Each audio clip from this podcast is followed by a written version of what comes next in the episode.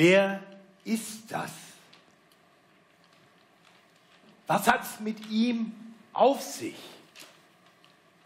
Das war die große Frage, die die Jünger Jesu sich gestellt haben, nachdem er vollmächtig nur durch Worte einen gefährlichen Sturm gestillt hatte. Das haben wir in der Mitte von Kapitel 8 gesehen, im Rahmen dieser Predigtserie durch das Lukasevangelium. Und wir haben dann im Fortgang gehört, wie Jesus weiter Dinge tat, die Menschen ins Grübeln brachte, sie verwundert zurückließ und die doch dabei geholfen haben, immer mehr zu erkennen, wer er wirklich ist. Ich erst befahl er einer ganzen Legion Dämonen aus einem Mann auszuziehen, ihn so frei zu machen. Das tat Jesus. Wir haben gesehen, wie diese vollmächtige Handlung Menschen dazu brachte, sich vor ihm zu fürchten. Dann heilte er eine schon viele Jahre lang sehr kranke Frau. Und zwar einfach nur dadurch, dass sie den Saum seines Gewandes berührte.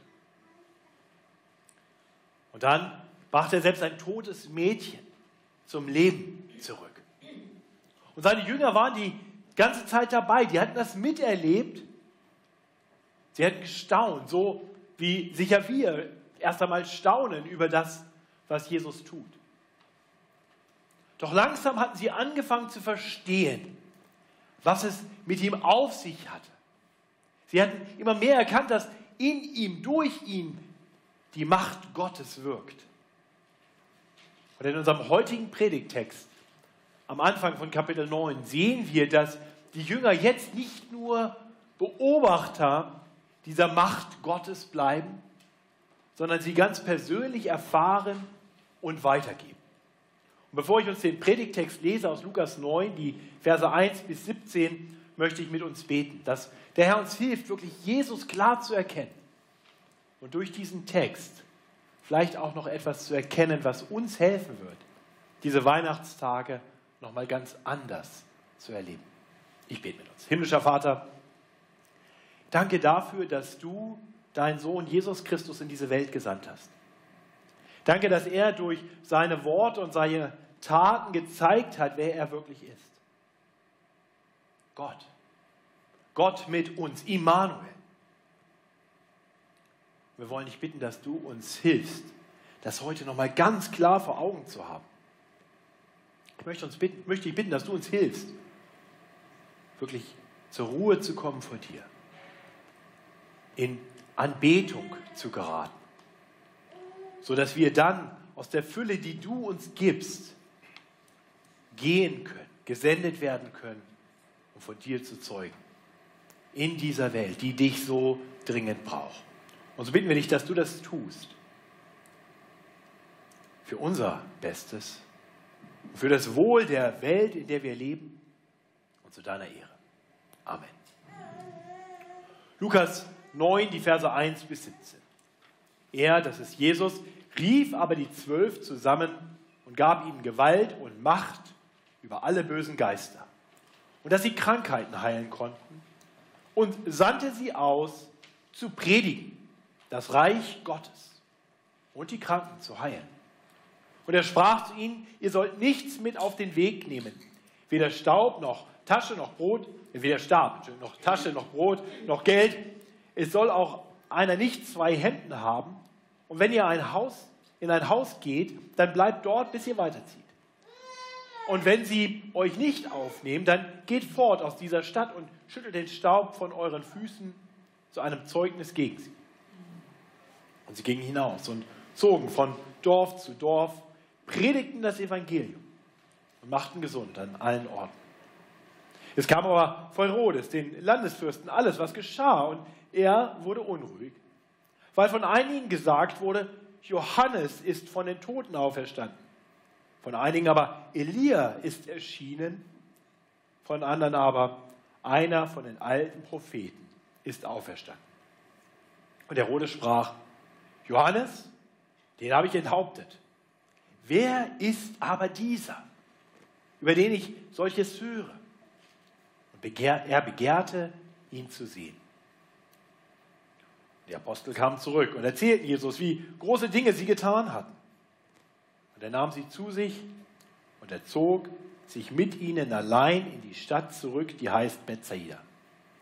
Als die Menge das merkte, zog sie ihm nach und er ließ sie zu sich und sprach zu ihnen vom Reich Gottes und machte gesund, die der Heilung bedurften. Aber der Tag fing an, sich zu neigen. Da traten die zwölf zu ihm und sagten und sprachen, lasst das Volk gehen, damit sie hingehen in die Dörfer und Höfe ringsherum und Herberge und Essen finden. Denn wir sind hier in der Wüste. Er aber sprach zu ihnen, gebt ihr ihnen zu essen. Sie aber sprachen, wir haben nicht mehr als fünf Brote und zwei Fische. Es sei denn, dass wir hingehen sollen und für alle diese Leute Essen kaufen. Denn es waren etwa 5000 Mann. Er sprach aber zu seinen Jüngern, lasst sie sich setzen in Gruppen, zu je 50. Und sie taten das und ließen alle sich setzen. Da nahm er die fünf Brote und zwei Fische und sah auf zum Himmel und dankte und brach sie und gab sie den Jüngern, damit sie dem Volk austeilten. Und sie aßen und wurden alle satt. Und es wurde aufgesammelt, was sie an Brocken übrig ließen. Zwölf Körbe voll. Interessanter Text, nicht wahr? Wir sehen, der Text besteht ziemlich offensichtlich aus drei Teilen und wir wollen die auch nacheinander äh, betrachten. Wir sehen in den ersten sechs Versen, wie Jesus seine Jünger aussendet, um das Evangelium zu verkündigen und wie er sie ausrüstet mit seiner Gewalt und Macht, mit seiner Vollmacht, um seine Werke zu tun. In den Versen 7 bis 9 sehen wir dann, dass dies dazu führt, dass Menschen anfangen, sich über Jesus Gedanken zu machen. Und schließlich in den Versen 10 bis 17 lesen wir davon, dass die Jünger noch einiges zu lernen hatten. Und wir sehen, wie Jesus den Menschen das gibt, was sie wirklich brauchen. Das sind die drei Punkte dieser Predigt und ich hoffe, dass wir in der Entfaltung merken, das hat etwas mit uns zu tun. In gewisser Weise ist das dann mein vierter Punkt. Ganz am Ende möchte ich nämlich diese Dinge, die wir jetzt betrachten, noch sehr spezifisch, sehr konkret auf uns hin anwenden.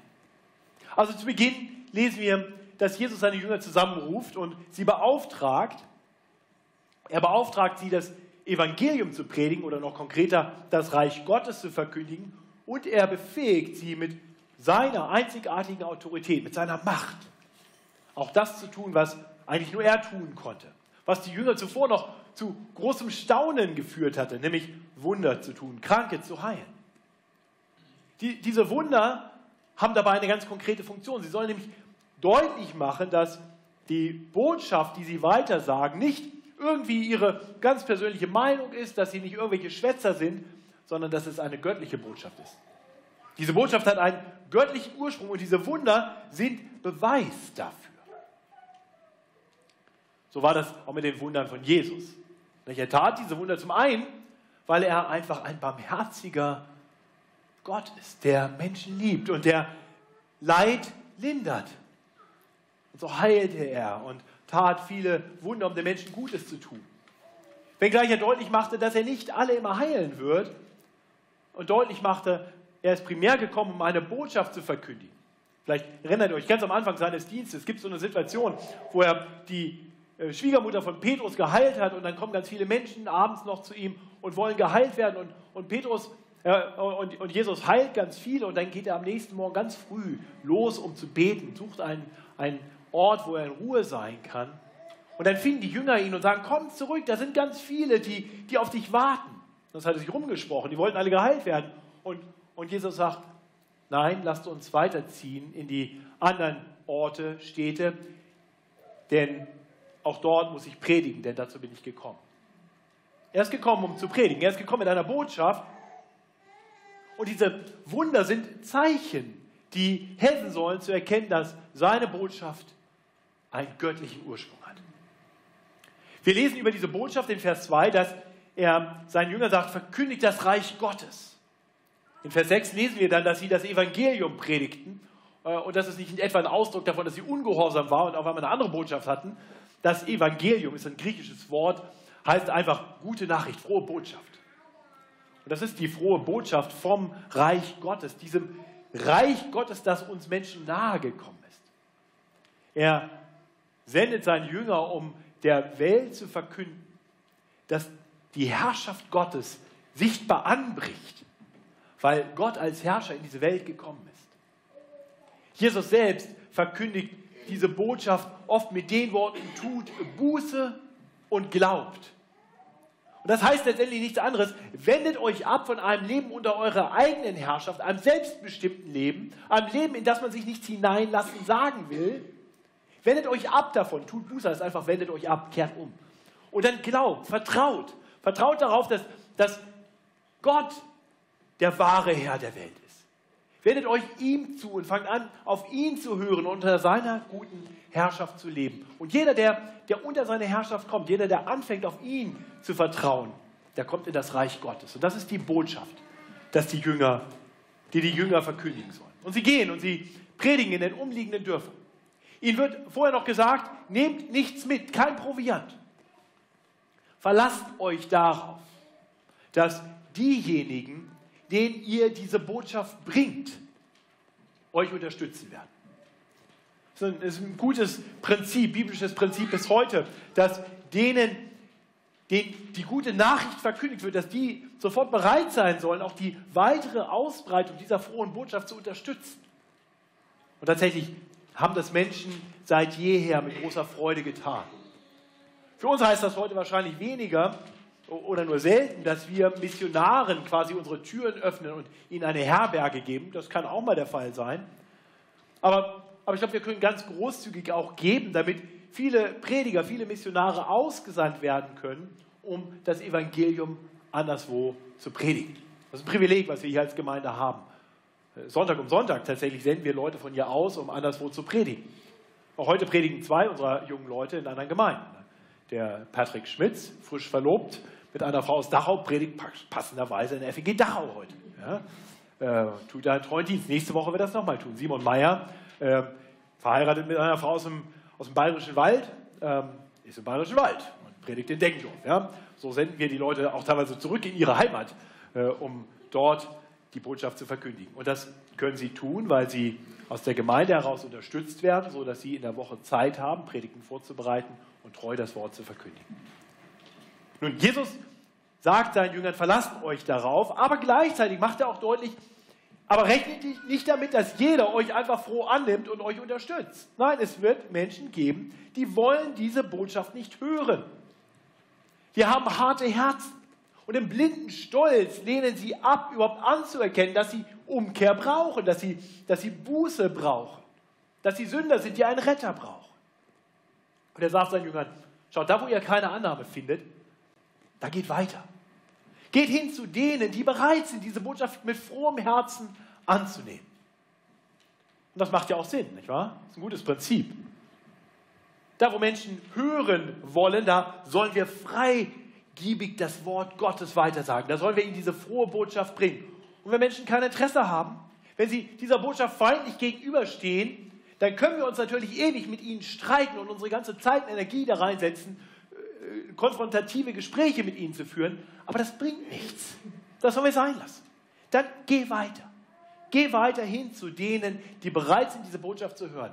Denn die Botschaft ist wichtig genug, dass wir unsere Zeit nicht vergeuden bei denen, die sie nicht hören wollen. Nun, die Jünger taten das. Sie gingen und führten diesen Auftrag treu aus. Das lesen wir in Vers 6. Nicht? Sie zogen von Dorf zu Dorf, predigten das Evangelium und heilten viele Menschen.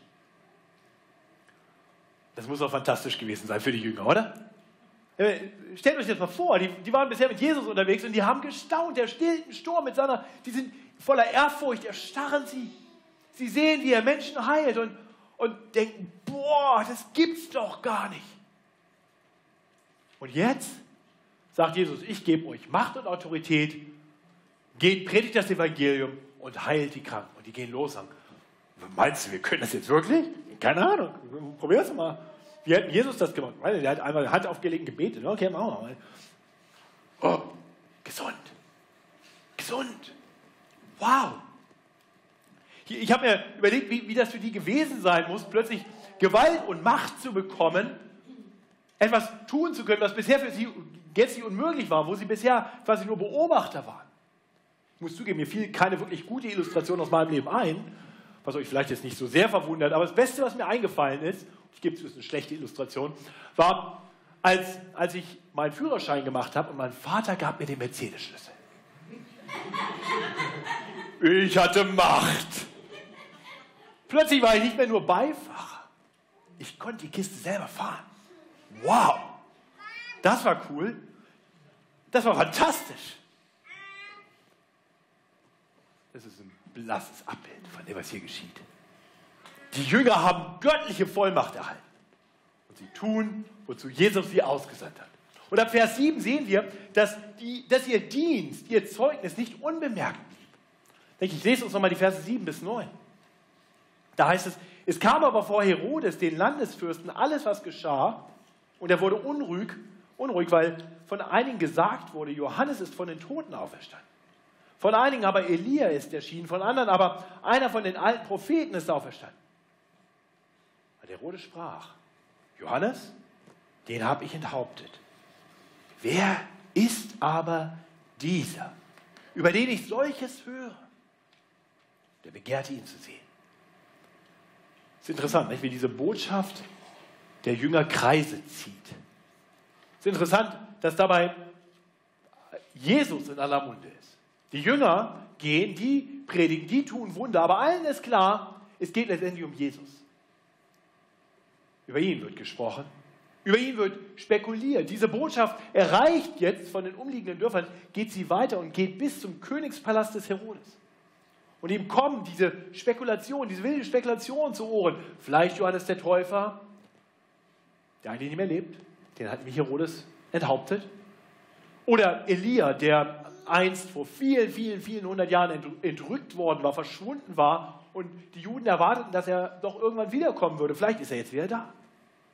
Oder vielleicht einer der alten Propheten, so wie Jesaja zum Beispiel, der vielleicht auch von den Toten zurückgekommen ist. Dem Menschen ist klar, das ist kein normaler Mensch, dieser Jesus. Das ist irgendwas ganz Außergewöhnliches. Und das Außergewöhnlichste, was sie kennen aus den Schriften des Alten Testaments, sind eben diese Propheten, ist Elia. Und aus eigener Erfahrung vielleicht noch Johannes der Täufer. Und so fragen sich alles, wer ist dieser Jesus? Was hat es mit ihm auf sich?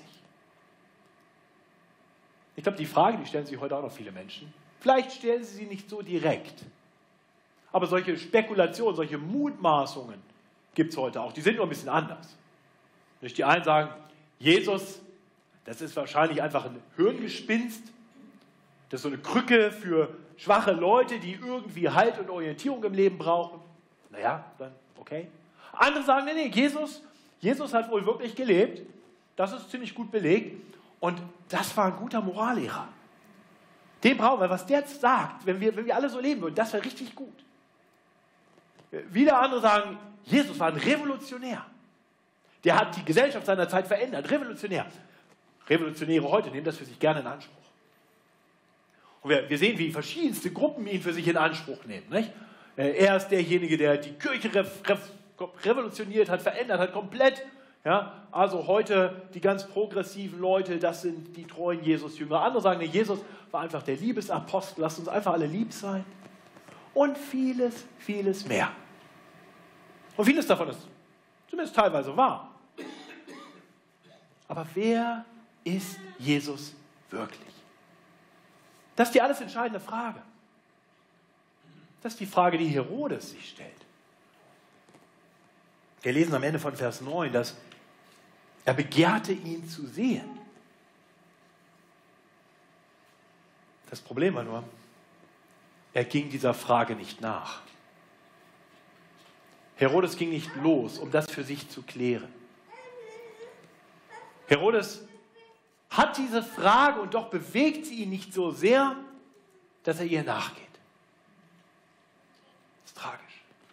Wenn, wenn du diese Frage für dich noch nicht geklärt hast, ich, ich bete und ich, und ich bitte dich, geh dieser Frage nach.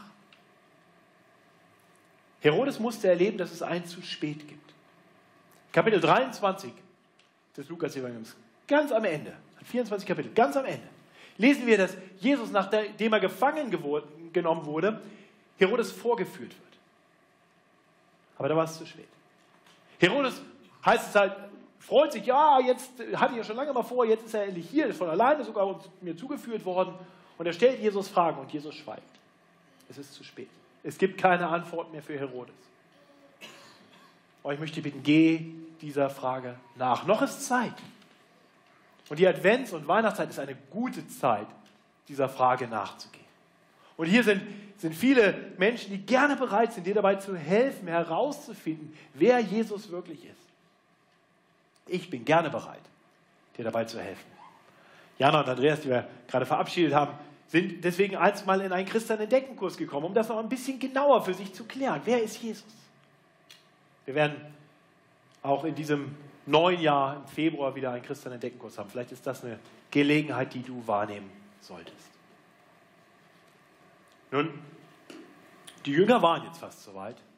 Die hatten ja einst auch diese Frage, wir haben das am Anfang bedacht.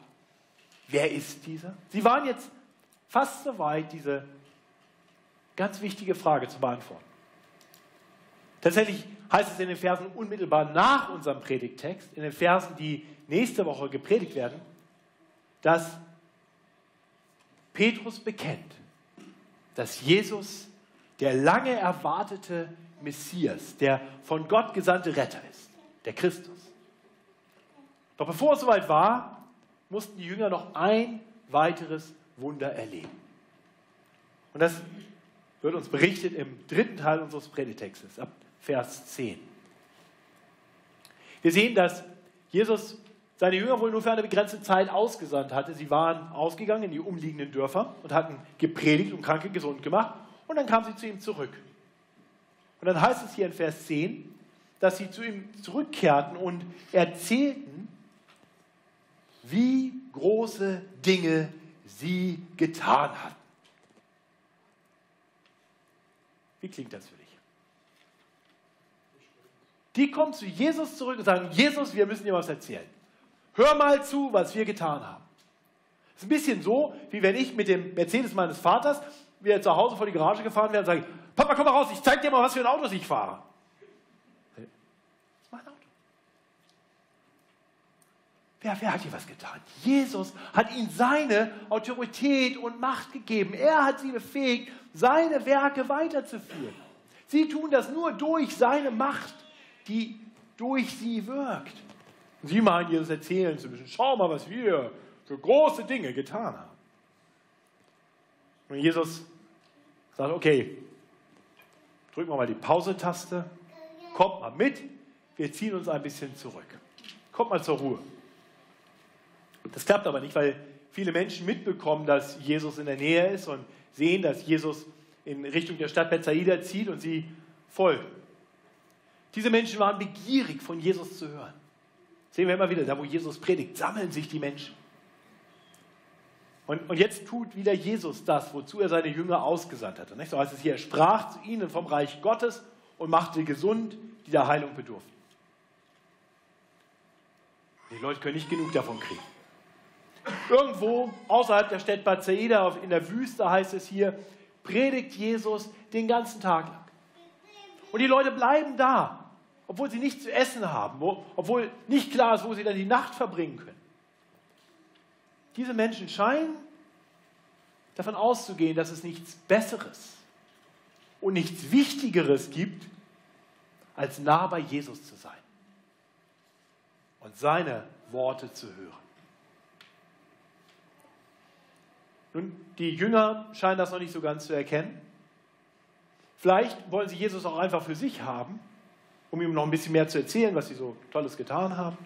Sie haben auf jeden Fall einen Tipp parat für Jesus und sagen, schick mal die Leute weg, dann können die sich umliegend da versorgen, dann können die was essen und schlafen und wir haben unsere Ruhe. Ist das nicht interessant? Äh, die Jünger sind hier wirklich die, die interessanten Leute in diesem ganzen Abschnitt. Die Jünger waren die, die Jesus ausgesandt hatte, damit sie seine Werke tun und die ihm dann erzählen müssen, was Tolles sie getan haben. Und dann sammeln sie Jesus bei sich ein und dann meinen sie, Jesus, wir wollen dir jetzt mal sagen, was du jetzt tun sollst. Das klingt auch nicht nach einer höflichen Frage, sondern fast nach einem Auftrag an Jesus. Nun schick sie weg.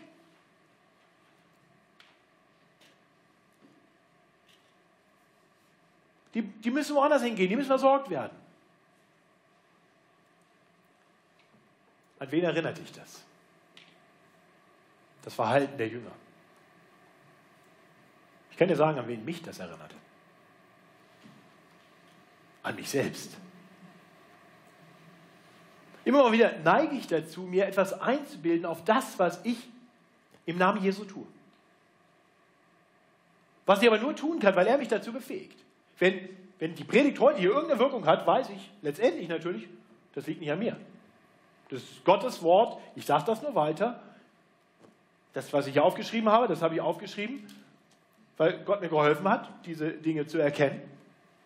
Aber immer mal wieder vergesse ich das und denke, Mensch, das habe ich auch wieder gut gemacht. Und manchmal bete ich und erkläre Jesus die Welt. Sag ihm, was er jetzt tun sollte. Weil ich es so genau weiß. Und Jesus vielleicht noch einen Tipp von mir braucht. Nun, wie ist bei dir?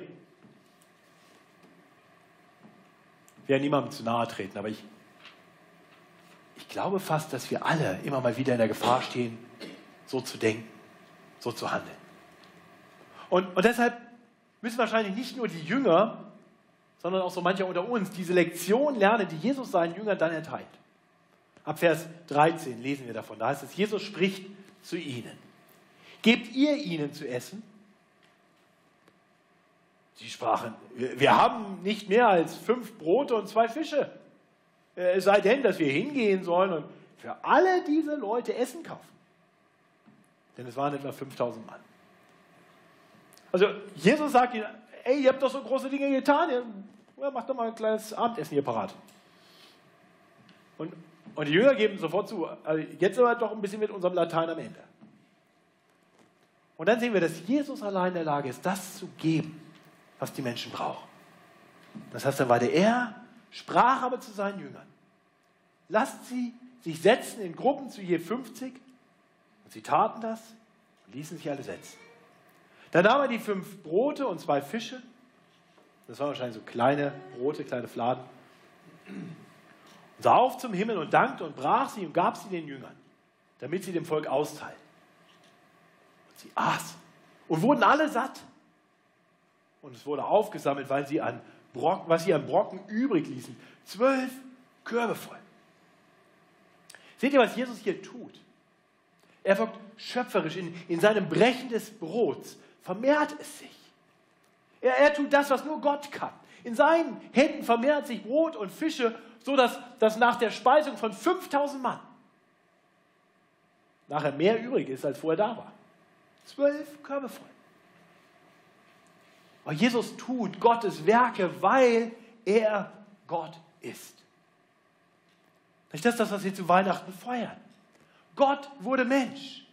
Jesus ist der Immanuel, wir haben das gerade gehört. Er ist der Gott mit uns. Er ist der Herr aller Herren. Er ist der König aller Könige. Er verkündigt das Reich Gottes, die Herrschaft Gottes, weil er selber Gott der Herrscher ist. Das Reich Gottes ist nahe herbeigekommen, weil Jesus nahe herbeigekommen ist. Der König ist da. Und jeder, der unter seine Herrschaft kommt, kommt in das Reich Gottes. Die Jünger, die er aussendet, die sind, die sind einfach seine Botschafter, die sind einfach seine Jünger, seine Nachfolger. Und er hat sie einfach dazu befähigt, das weiterzugeben, was, was er zu bringen hat. Und, und wir sehen hier die, die Speisung der 5000, die, die funktioniert hier quasi in, in dreifacher Weise. Sie ist einmal einfach das, was hier geschieht. Jesus zeigt seine Barmherzigkeit, er will die Menschen befähigen, weiter bei ihm zu bleiben, ihn weiter zu hören und er versorgt sie. Aber in gewisser Weise ist, ist diese, die, diese Versorgung der 5000 auch ein Bild für das, was vorher schon geschehen ist. Die, die Aussendung der zwölf war im Prinzip nichts anderes wie das, was er jetzt hier tut. Seht ihr, er gibt, er gibt es den Jüngern, damit sie es weitergeben. Damit viele in den Genuss kommen dessen, was Jesus zu geben hat. Seht ihr, wie, wie das wie das ein Bild ist aus seiner Fülle. Und, und in gewisser Weise ist es ein Bild, was nicht nur zurückweist auf diese Aussendung, es ist auch ein Bild, das nach vorne weist. Jesus würde erklären, im, im Zusammenhang mit, dieser, mit diesem Brot brechen und verteilen, Johannes Evangelium lesen wir das in Kapitel 6, Vers 35. Ich bin das Brot des Lebens. Wer zu mir kommt, den wird nicht hungern. Und wer an mich glaubt, den wird nimmermehr dürsten. Gar nicht lange danach saß er mit seinen Jüngern wieder zu Tisch. Diesmal waren keine 5000 Leute dabei. Es war der Vorabend seiner Kreuzigung. Da nahm er das Brot und dankte und brach's und gab es ihnen und sprach, das ist mein Leib, der für euch gegeben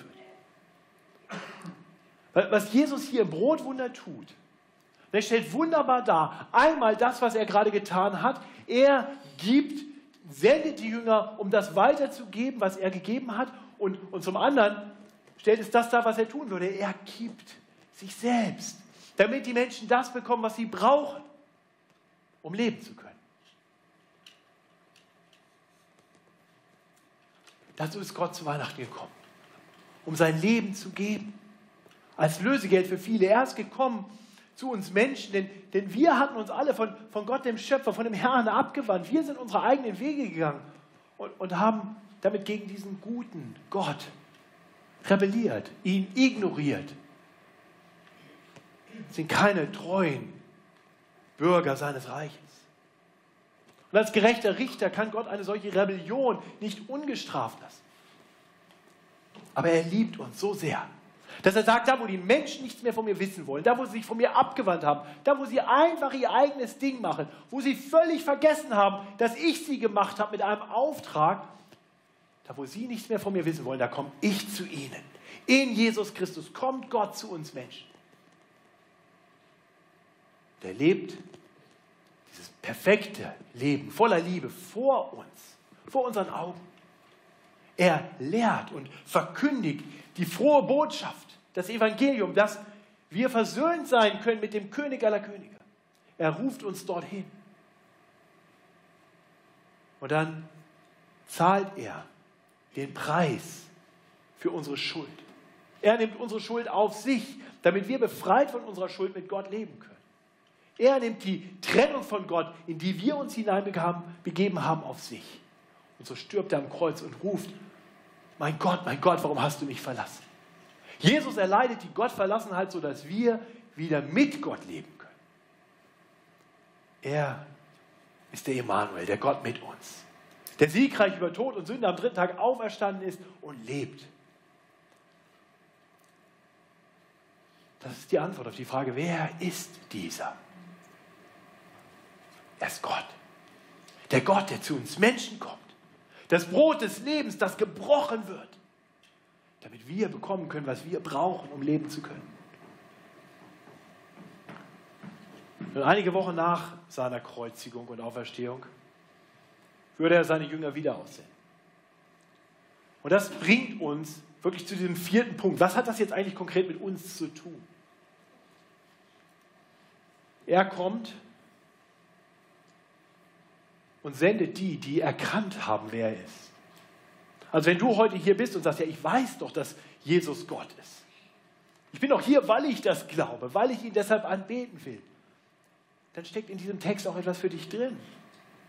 Denn, denn Jesus hat das, was er bei den Zwölfen getan hat, das war nur ein Testlauf für das, was später noch geschehen würde. Und da sendet er alle seine Jünger mit einem Auftrag, der nicht zeitlich begrenzt ist, sondern bis zum Ende aller Tage dauern wird. Und er sendet sie nicht nur in die umliegenden Dörfer, sondern er sendet sie hin in alle Welt. Und das macht deutlich, das war nicht nur ein Auftrag für die Zwölf. Das konnten die nicht tun. In alle Welt gehen und bis zum Ende aller Tage. Das ist ein Auftrag, der gilt allen Jüngern. Jesus hat verkündigt, mir ist gegeben alle Gewalt, alle Macht im Himmel und auf Erden. Darum geht hin und macht zu Jüngern, alle Völker.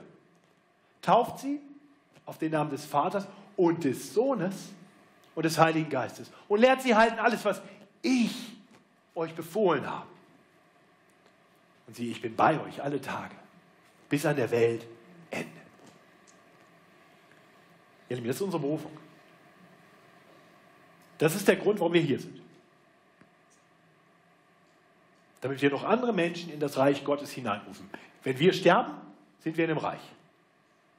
Wir Wir, wir sind sicher, wir sind geborgen, wenn wir an Jesus Christus glauben als unseren Retter und Herrn.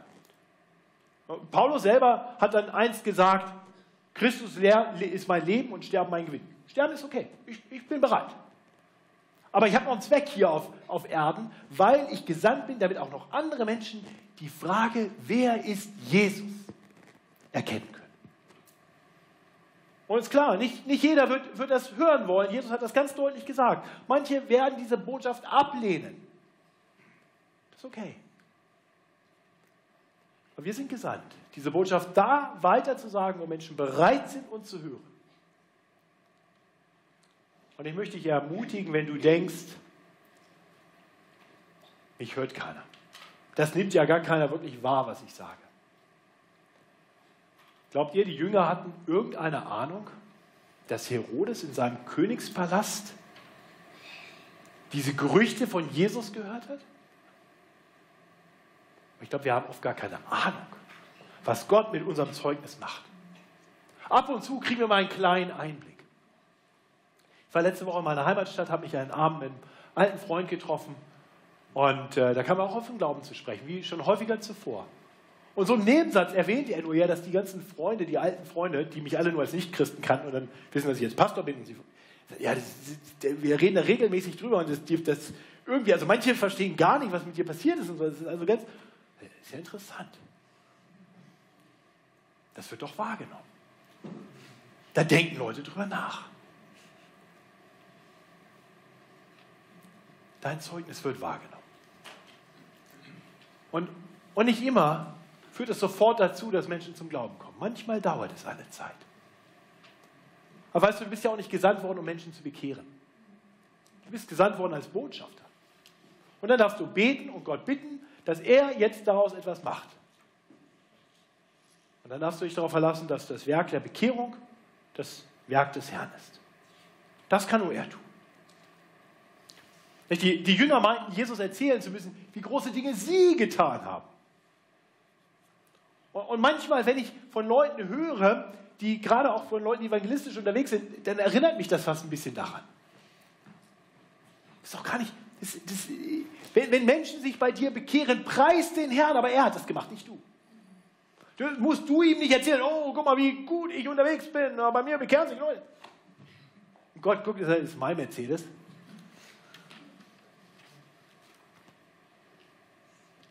Und, und das ist nicht nur Evangelisation so, nicht? das ist auch, wenn man predigt so. Das ist so, wenn man musikalischen Lobpreis macht. Das ist bei jeder Andacht, das ist bei allem, was wir tun für den Herrn, auf, auf das wir uns was einbilden. Und ich bin so dankbar, dass ich weiß, dass ihr Musiker vor, bevor ihr uns anleitet, den musikalischen Lobpreis betet. Weil ihr wisst, wir können das nicht aus eigener Kraft tun. Und, und auch diese Lieder werden Gott nicht verherrlichen und Menschen nicht auf ihn hinweisen, wenn Gott es nicht wirkt in den Herzen der Menschen. Und ich bin froh und dankbar, dass ihr das tut. Ich war froh, am Freitag war ich mit Wolfgang Stolzner, einem unserer äh, wirklich begabten Evangelisten, da sind wir ein bisschen durch die Nachbarschaft gegangen, haben Leute eingeladen zu Weihnachtsgottesdiensten. Und bevor wir durch die Tür gingen, nimmt Wolfgang, zieht mich noch so zurück und sagt, Matthias, wir müssen noch beten. Ah ja, hast recht. Preis den Herrn für Leute wie Wolfgang. Die Jünger mussten ihre Grenzen erst aufgezeigt bekommen. Nicht? Als Jesus sie auffordert, ja, dann gebt mal den 5000 zu essen. Ja, ihr habt es hier drauf. Dann sagen wir, wir können gar nichts tun. Er allein ist Gott. Er allein hat zu geben, was niemand sonst geben kann und was wir alle brauchen. Bei ihm allein finden wir Vergebung unserer Schuld. Bei ihm allein finden wir ewiges Leben. Er ist das Brot des Lebens, das wir alle brauchen. Ohne ihn können wir nichts tun. Und deswegen, ihr Lieben, möchte ich uns Mut machen, die Advents- und Weihnachtszeit wirklich als eine besinnliche Zeit zu nutzen. Vielleicht ist es auch für uns an der Zeit, einfach mal still zu werden, sich zurückzuziehen und Zeit mit Jesus zu verbringen uns von ihm die Hände füllen zu lassen. Neu auf ihn zu schauen, zu erkennen, wie sehr wir ihn brauchen. Ihn zu loben, ihn zu preisen für das, was er für uns getan hat. Die Weihnachtszeit ist eine gute Zeit dazu. einfach eine besinnliche Zeit mit Blick auf Jesus. Neu in den Blick bekommen, wer er wirklich ist. Und dann dürfen wir weitergehen und Menschen Zeugnis geben. Und dafür möchte ich beten. Himmlischer Vater, danke, dass du uns nicht brauchst. Auf was für ein Druck wäre das, wenn du uns brauchen würdest, wenn, wenn das Kommen deines Reiches abhängen würde von uns. Oh, danke, dass du der Allmächtige bist. Aber danke auch, dass du uns gebrauchen willst. Aber bevor du uns gebrauchst, bevor du uns sendest, lädst du uns ein, zur Ruhe zu kommen. Das ist immer der Weg des Evangeliums. Wir müssen erst empfangen, bevor wir weitergeben können. So wie die Jünger Brot und Fische empfangen mussten, bevor, bevor sie sie weitergeben konnten. So wie sie erst Macht und Gewalt empfangen mussten, bevor sie ausgehen konnten. Herr, vergib mir und allen, auf die das zutrifft, dass wir zu oft einfach losgehen und aus eigener Kraft heraus meinen, agieren zu können. Hilf uns, einfach zur Ruhe zu kommen. In dieser hektischen Welt. Einfach zur Ruhe zu kommen vor deinem Thron. Vor, zur Ruhe zu kommen und, und von dir zu empfangen. Danke, dass du immer da bist und dass du gibst aus deiner Fülle. Darum bitte ich dich. In Jesu Namen. Amen.